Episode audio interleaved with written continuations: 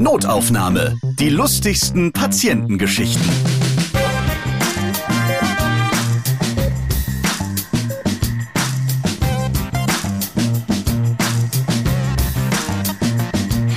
Hallo, ich freue mich, dass ihr wieder dabei seid. Ich bin Ralf Potzus und in diesem Podcast erzählen Ärzte von ihren lustigen Begegnungen mit ihren Patienten. Die heutige Folge ist zum Einschlafen. Ich spreche nämlich mit dem Anästhesisten Michael Gores. Liebe Grüße nach Bergisch Gladbach. Hi. Du bist Oberarzt im evangelischen Krankenhaus Bergisch Gladbach in der Nähe von Köln und da schickst du die Patienten in ihre Träume. Also für die meisten berufstätigen Menschen ist das ja sehr unangenehm, wenn ihre Kunden wegdösen. Wenn das bei dir passiert, ja, dann hast du alles richtig gemacht. Dann sind wir zumindest sehr zufrieden. Dann haben wir alles richtig gemacht und die Patienten, die schlummern schön, sind schmerzfrei und wachen danach wieder gut auf. Wir reden heute darüber, wie viel Flaschen Wodka am Tag für manche Kölner normal sind. Ihr erfahrt etwas über flirtende Patienten im Aufwachraum und Vorsicht vor einem Gleitgelersatz. Ein Liebesspiel ging in die Hose, weil der Penis versehentlich zugeklebt wurde. Ja, da ging dann nix mit Sex, weil der Typ mal wieder dicht war. Diesmal halt ohne rum.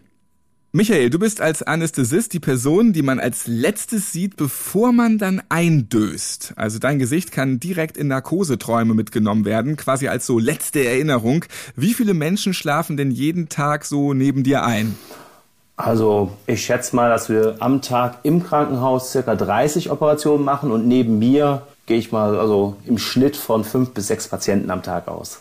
Ja, überschlagen wir mal so, also ungefähr 120 Patienten im Monat schlummern so neben dir weg. Wie ist das, wenn immer alle Personen neben einem einschlafen? Weil es so gewollt ist, bin ich sehr zufrieden damit. Also ich sage mal so, ich habe die höchste Knockout-Quote.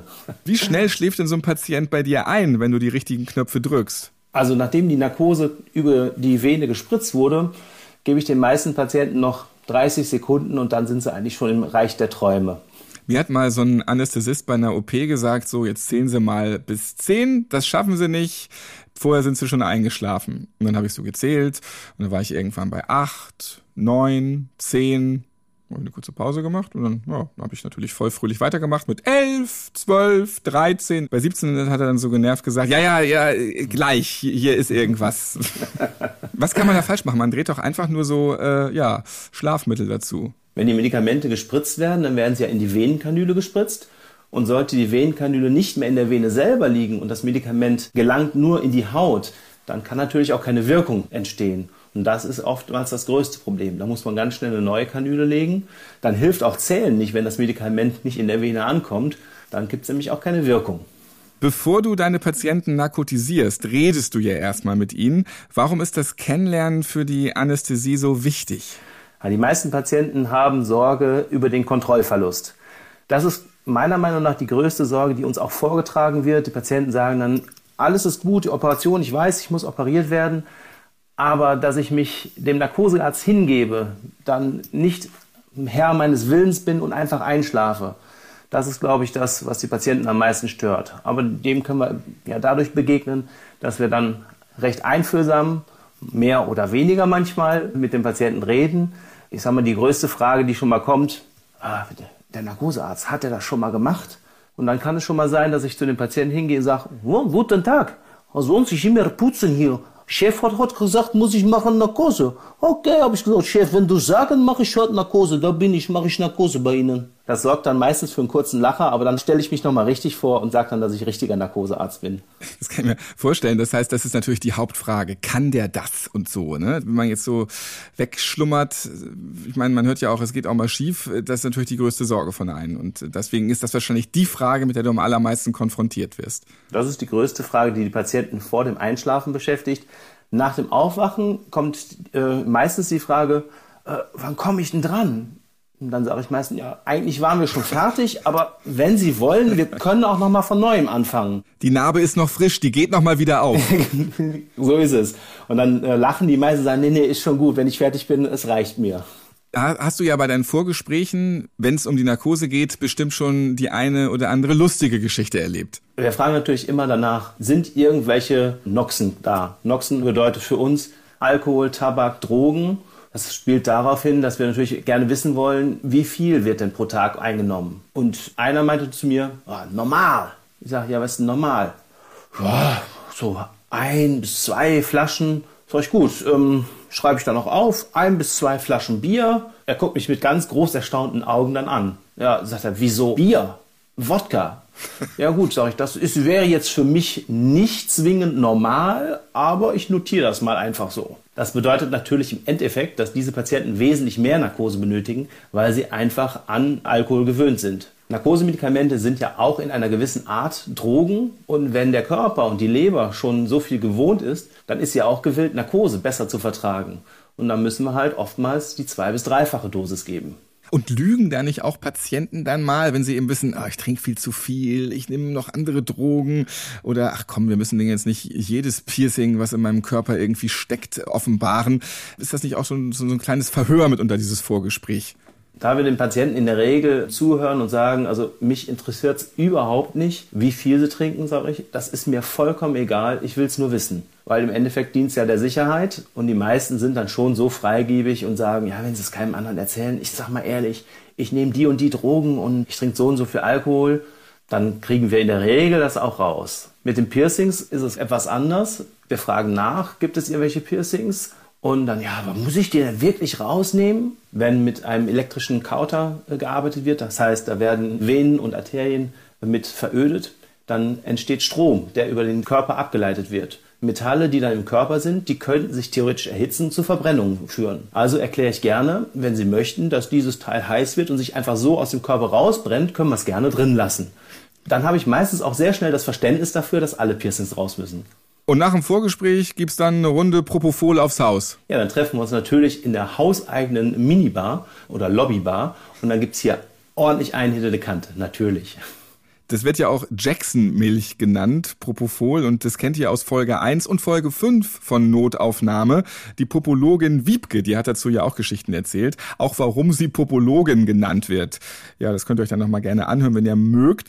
Dieses Schlafmittel, das sorgt für intensive Träume und wegen so einem intensiven Traum hatte ich einen Patient mal ordentlich angepöbelt beim Aufwachen. So ist es. Den meisten Patienten versuchen wir zu suggerieren, sie sollen an schöne Sachen denken, damit sie auch schöne Träume haben. Und wenn wir die Patienten wach machen, frage ich auch schon mal gerne, was dabei rausgekommen ist. Und ein Patient, den ich massiv wach machen musste, er wollte nicht so recht wach werden, schaut mich plötzlich mit Riesenaugen an und ist stinksauer und pöbelt dann rum. Mann, ich saß gerade am Strand, hatte einen Cocktail in der einen Hand, ich wollte mir gerade Zigarre anzünden und dann machen Sie Idiot mich wach, so ein Scheiß. Er wollte einfach gerne da bleiben. Das kann ja auch sein, dass der noch nicht so richtig weiß, dass er jetzt gerade im Krankenhaus liegt, gerade aufwacht, operiert war und so weiter, dass das sich alles noch so ein bisschen so vermischt. Wie kannst du das denn als Narkosearzt so beurteilen? Ist der jetzt schon klar? Macht er einen Witz? Pöbelt er aus Spaß oder meint er das ernst? Bei den meisten Patienten kann man es recht gut einschätzen, ob sie wirklich wach sind. Aber manche sind noch so in einem Art Zwischenstadium. Das merkt man daran, dass sie wach scheinen, aber dann Dinge erzählen, die relativ komisch sind. Wurde ich gefragt, na, und was machen Sie heute noch so? Gleich Feierabend? Und ich habe gedacht, naja, ist ein nettes Gespräch, sie will was wissen. Ja, sag ich, habe in circa einer halben Stunde Feierabend. Ja, Lust auf einen Kaffee? Und da wusste ich, okay, das würde sie unter normalen Umständen nicht fragen. Sie scheint noch ein bisschen unter Propofol zu stehen. Du bist doch einfach ein sympathischer Mensch und da kannst doch durchaus auch mal sein. Auch ein Barkeeper kriegt am Abend mehrere Telefonnummern zugeschoben, wenn es gut läuft. Theoretisch schon, aber wenn ich Patienten unter Drogen gesetzt habe, nehme ich erstmal an, dass sie da noch unter leichter Restwirkung stehen. Was hast du da sonst noch so erlebt bei Patienten, die im Aufwachraum sind? Ist auch mal einer einfach aufgestanden und wollte so weggehen, noch verkabelt oder äh, wenn man nicht so ganz Herr seiner Sinne ist, dann kann doch bestimmt manches passieren. Gerade ältere Patienten, die können so eine Art Delir rutschen, das heißt eine sehr starke Verwirrung. Da unterhält man sich gerade noch wunderbar mit denen und dann fragen die einen, aber das hier oben an der Decke, das war aber immer schon so. Wie was oben an der Decke? Ja, dass da, ähm, also da, da sind so komische Dinger. Aha, beschreiben Sie mal. Ja, Sie haben doch diese Dinger dahin gemacht. Das ist doch, also, ne, ja, ja, also ich bin ja, also wo bin ich denn? Also, Sie wollen was von mir. Sie haben irgendwas vor. Dann äh, weiß man, okay, der Patient ist nicht mehr hier und jetzt, der ist im wirklichen Delirium. Und manche Patienten haben auch schon aus dem Krankenhaus, aus dem Aufwachraum oder auch von der Intensivstation aus heimlich die Polizei gerufen und dann ins Telefon gelüstert, ich werde hier festgehalten, kommen Sie schnell vorbei, holen Sie mich raus. ist schon mal Polizei gekommen, deswegen. Na, meistens ruft die Polizei oder die Feuerwehr, die dann angerufen wird, ruft dann im Krankenhaus selber an und sagt dann, also uns hat der Patient so und so angerufen oder ein Herr oder eine Dame so und so. Könnt ihr da einfach mal gucken gehen, was da los ist. Eigentlich hat ein Krankenhaus die beste Ausrede parat, wenn sie jetzt eigentlich heimlich Patienten entführen würden, weil es würde eh keiner glauben. Ja. Das wird keiner glauben. Interessant und auch ein bisschen gruselig. ja, also der Aufwachraum, der ist auf jeden Fall ein Ort mit interessanten Begegnungen, halten wir das mal so fest. Auf jeden Fall. Und mit den Dates und so weiter, da muss man sich auch absichern, habe ich mal gehört weil so gerade in so Aufwachphasen dieses Propofol macht nämlich auch sehr oft erotische Träume und dann vermischt sich Traum mit der Realität und die Patienten können nicht mehr genau einschätzen, was ist da jetzt eigentlich passiert. Gerade bei Patientinnen gab es schon mal Situationen, dass sie dann leicht erotische Träume hatten und dann gedacht hatten, derjenige Kollege hätte sie verführen wollen oder angefasst. Gerade in den USA gibt es jede Menge Beschreibungen. Und deswegen sollte man da ein bisschen vorsichtig sein und lieber eine neutrale Person dabei haben. Und warum ausgerechnet Frauen? Also warum nicht auch Männer? Reagieren Frauen auf solche Schlafmittel erotischer? Das ist eine gute Frage. Keine Ahnung. Ich glaube, die Männer denken eher an Party und Strand. Da müssen wir mal einen Psychologen-Notaufnahme-Podcast machen und dieser Frage dann mal nachgehen demnächst. ja, schmuggeln eigentlich Patienten auch Gegenstände in den OP? Vielleicht, weil sie sich wirklich nicht von ihrem Smartphone trennen können oder nehmen sie ihre Uhr oder Piercings nicht ab, obwohl sie das sollen? Also Patienten werden ja an der OP-Tür quasi kontrolliert. Es wird standardmäßig abgefragt, alle beweglichen Teile entfernt, also Essgeschirr oben, unten weg und alle Piercings weg. Also da kommt es selten vor. Also ich wüsste jetzt keinen Fall, dass Patienten versucht haben, bewusst irgendwas mit einzuschmuggeln. Muss nicht sowas aufgebaut werden wie beim Flughafen, dass man nochmal kurz durchleuchtet wird, damit man dann operiert werden kann. Am besten den Nacktscanner an der OP-Tür. man ist ja eigentlich nackt. Man bekommt dieses Krankenhaushemdchen an und äh, hinten sieht man sowieso den Popo und das äh, finde ich auch immer sehr gewöhnungsbedürftig. Aber so ist es nun mal irgendwie. Da ist man ja eh schon wie beim Nacktscanner unterwegs. Zumindest wenn man so über die Station läuft, dann ist man hinten wirklich frei. Im Bett liegend ist man ja zum Glück oben bedeckt und unten ist das Bett, da ist man ganz gut, sag ich mal, abgesichert. Im OP kann es ja auch mal recht blutig zur Sache gehen, je nach OP, was da gerade ansteht. Es gibt auch Geschichten mit Blut, die ganz anders verlaufen, die du da erlebt hast. Ja, die schönste Geschichte ist, wir haben Blutaufbereitungsgeräte. Das heißt, das Blut wird aus dem OP-Gebiet abgesaugt, dann später aufbereitet, dass der Patient es wieder zurückbekommen kann. Es wird dann aufbereitet gewaschen, in einen Beutel gepumpt. Und wenn man dann vergisst, den kleinen Clip zum Beutel aufzumachen, dann pumpt das Gerät und pumpt und pumpt gegen den Clip. Und dann kann es sein, dass irgendwann diese Stelle aufplatzt und das ganze Blut sich im OP bis Decke und überall verteilt. Also wie in so einem richtigen Splatter-Horrorfilm. Das war wirklich ein richtiger Splatter. Da haben wir alle schön dumm geguckt. Und auch die ganzen Ärzte und äh, alle vollgespritzt, oder wie? Genau, da hat es bis an die Decke gespritzt und dann haben wir gesagt, na, jetzt haben wir wirklich mal mehr Sauerei gemacht als die Chirurgen. Und der Patient, äh, das Blut konnte man dann ja wahrscheinlich nicht mehr verwenden. Der hat dann aber noch genug Blut gehabt. Es ging alles noch. Es waren insgesamt, sag ich mal, 30, 40 Milliliter. Die Menge an sich war jetzt nicht so groß, es war noch genug da. Aber es sieht halt, wenn es in alle Richtungen gespritzt wird, dementsprechend makaber aus. Genau. Ja, und äh, wie ist das, wenn man dann so die volle Pulle Blut abkriegt? Ja, ähm, man erschreckt sich ziemlich. Im ersten Moment ist man verdutzt, dann lacht man kurz und dann ärgert man sich darüber, was man alles putzen darf. Vom Blut kommen wir dann jetzt zum Sex. Dann haben wir jetzt gleich diese boulevardesken Überschriften abgehandelt. Du hast einen Sexunfall behandelt. Ja, ein junges Pärchen kam in die Notaufnahme und ja, waren beide ein bisschen stickum, wollten nicht so recht sagen, was los ist. Dann habe ich sie untersucht oder ich habe ihn untersucht, denn er hatte das Problem und er sagt nur, er kann irgendwie nicht mehr pinkeln. Aber warum nicht? Ja, wollten sie nicht ganz mit rausrücken. Ich sage, gut, also wenn wir wirklich helfen wollen, dann müssen wir jetzt immer Butter bei die Fische und dann müssen wir mal sagen, was hier denn los ist. Es hat ein bisschen hin und her und ein paar Blickkontakte zwischen ihm und ihr gedauert, bis sie dann gesagt haben, ja komm, sag's einfach.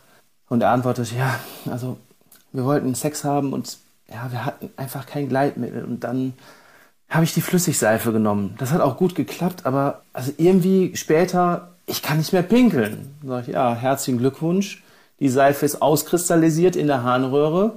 Da werden wir jetzt mal schön zum Urologen gehen. Und der muss das dann aufschnippeln oder was passiert dann? Der muss zumindest mit einem Gerät hineinschauen und gucken, ob er die Verkrustung lösen kann. Penisverkrustung. Keine hört schöne sich Prozedur. nicht an. Nee, es hört sich nicht gut an. Keine gute Idee. Wenn schon Seife in die Augen kommt, dann ist das ja sehr unangenehm. Darum die Überlegung, das dann ausgerechnet an den Penis zu klatschen.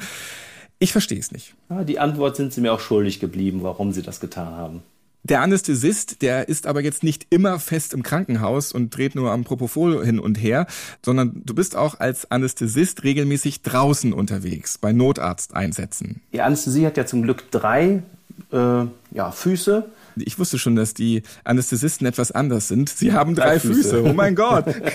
drei Standbeine oder drei Pfeiler oder die Anästhesie. Also Ah, ja. ir- irgendwas mit drei. Okay, Ja. dann äh, was muss dann der Anästhesist alles noch machen? Er hockt also nicht nur im Krankenhaus. Notarztwesen, Intensivmedizin und die Narkose im OP.